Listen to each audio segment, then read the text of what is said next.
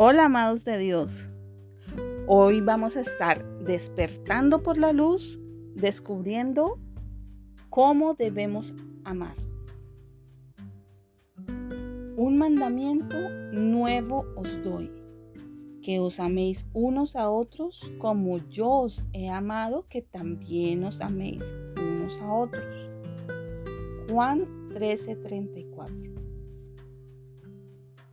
un mandamiento nuevo? Jesús ya había resumido los diez mandamientos en dos. Jesús le dijo, amarás al Señor tu Dios con todo tu corazón y con toda tu alma y con toda tu mente. Este es el primero y grande mandamiento. Y el segundo es semejante amarás a tu prójimo como a ti mismo. De estos dos mandamientos depende toda la ley y los profetas. Mateo 22, del 37 al 40. Y ahora dice que nos da un mandamiento nuevo. Tres son los mandamientos que los hijos de Dios, los que estamos bajo el nuevo pacto, debemos obedecer. Primero, amarás al Señor tu Dios con todo tu corazón y con toda tu mente y con toda tu alma. Segundo, amarás a tu prójimo como a ti mismo. Tercero, amarnos unos a otros como Jesús nos ha amado. También amarnos unos a otros. ¿Cómo hay que amar? ¿Cómo Jesús amó? Con mi esposo aprendí que hay diferentes formas de amar. En los comienzos de nuestra convivencia yo le reclamaba a él que no fuera detallista y cariñoso.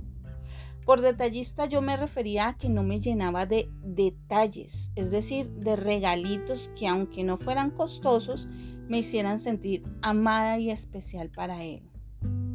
Yo le pedía que en las fechas especiales, aunque fuera, se apareciera con una flor cortada de algún arbusto de un antejardín. Eso me haría sentir especial. Y mejor si venía acompañada de cualquier golosina, de preferencia chocolatinas. Una vez creo que mi esposo estaba tan atormentado con mis reclamos que por fin me dijo algo que quedaría grabado en mi alma. El que yo no sea cursi no significa que no te amo. Yo sí te amo, sino que demuestro mi amor de otra forma. El estar pendiente de ti, lavar los platos para que tú no tengas que hacerlo, odio lavar los platos. El recibirte con la comida hecha, el mantener tu ropa lavada. En ese momento yo era quien trabajaba y mi esposo estaba en casa porque había quedado sin empleo.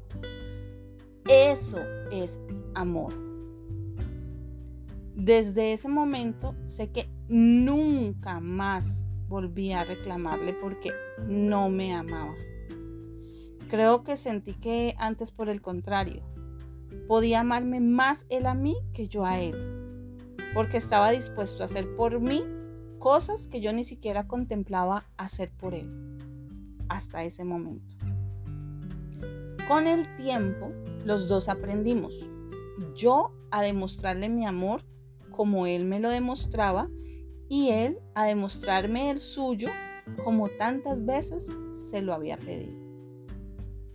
Hay diferentes formas de amar y acerca de la más grande forma de amar Jesús dijo, Nadie tiene mayor amor que este, que uno ponga su vida por sus amigos.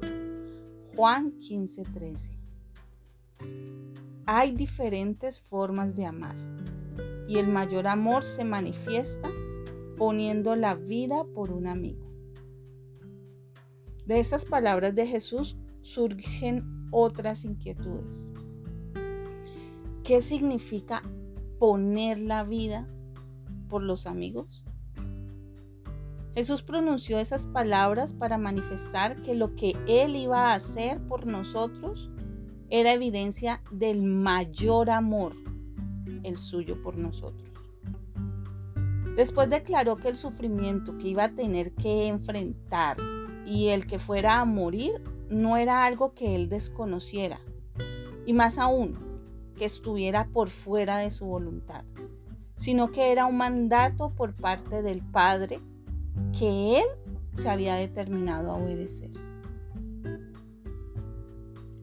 Por eso me ama el Padre, porque yo pongo mi vida para volverla a tomar. Nadie me la quita, sino que yo mismo la pongo. Tengo poder para ponerla y tengo poder para volverla a tomar. Este mandamiento recibí de mi Padre. Juan 10 del 17 al 18. Bueno, podemos darnos cuenta que Jesús nos amó con el mayor amor, poniendo su vida. También tenemos claro que Él nos mandó a amarnos unos a otros con el amor que Él nos ha amado. Es decir, poniendo nuestra vida unos por otros. Pero ¿cómo se da esto? ¿Acaso puede ser como lo hacen algunos mártires de Semana Santa? Caminando en una procesión autoinfligiéndose o tal vez a alguien se le pudiera ocurrir autoeliminarse para que sus seres queridos puedan tener una mejor vida. Sin embargo, en ninguna de las alternativas de muerte física está la clave. Jesús mismo nos dio la respuesta. Y comenzó a enseñarles que le era necesario al Hijo del Hombre padecer mucho y ser desechado por los ancianos, por los principales sacerdotes y por los escribas, y ser muerto y resucitar después de tres días. Esto les decía claramente. Entonces Pedro le tomó aparte y comenzó a reconvenirle. Pero él, volviéndose y mirando a los discípulos, reprendió a Pedro diciendo, Quítate delante de mí, Satanás porque no pones la mira en cosas de Dios, sino en las de los hombres. Y llamando a la gente y a sus discípulos les dijo, si alguno quiere venir en pos de mí, niéguese a sí mismo y tome su cruz y sígame. Porque todo el que quiera salvar su vida, la perderá. Y todo el que pierda su vida por causa de mí y del Evangelio, la salvará. Porque, ¿qué aprovechará al hombre si ganare todo el mundo y perdiere su alma? ¿O qué recompensa dará el hombre por su alma? Porque el que se avergonzare de mí y de mis palabras en esta generación adúltera y pecadora, el Hijo del Hombre se avergonzará también de él cuando venga en la gloria de su Padre con los santos ángeles. Marcos 8, 31 al 38. Poner la vida es igual que perder la vida.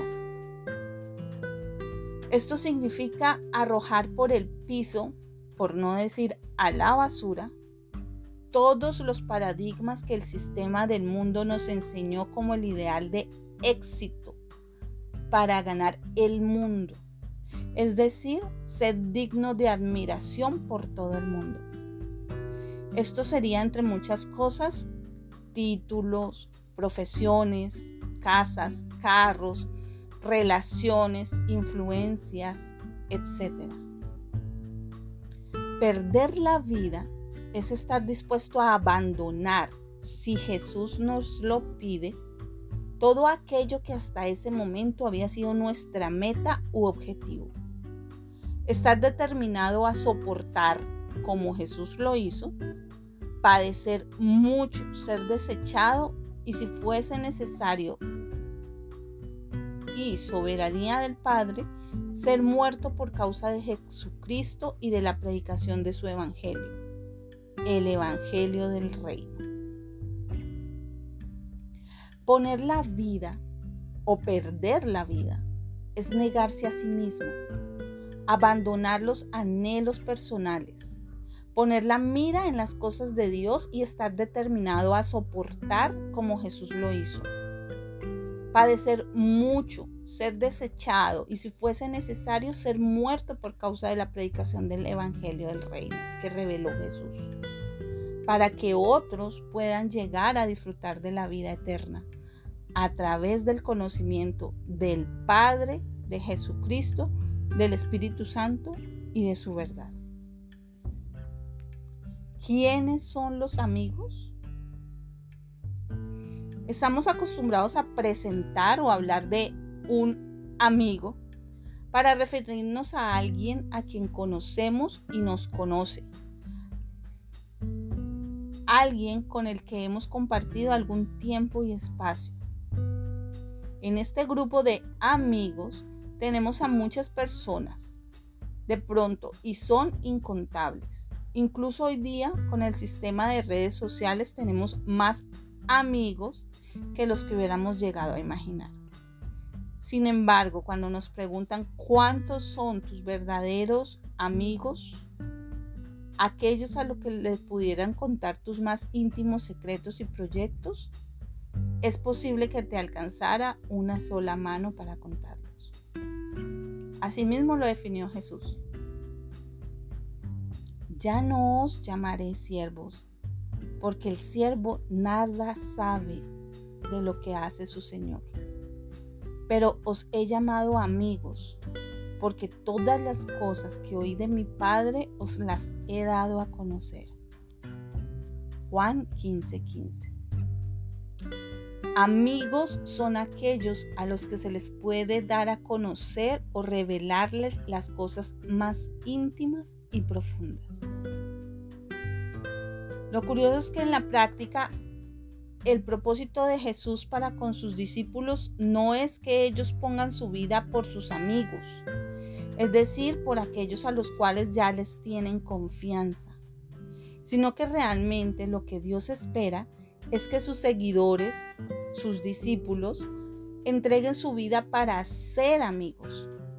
Este se puede interpretar en que entreguen toda su vida a compartir la información más íntima y profunda que les ha sido revelada por Dios para lograr que quienes les escuchen, si Dios así lo ha dispuesto, lleguen a conocer y tener una relación personal con Jesucristo, convirtiéndolo en su Señor y su Salvador y a su vez asumir el mismo compromiso de ir y predicar el mismo evangelio del reino que les fue compartido. El propósito es entregar la vida a compartir la información más íntima y profunda que nos ha sido revelada por Dios, para lograr que quienes la escuchen lleguen a conocer y tener una relación personal con Jesucristo, el Padre y el Espíritu Santo.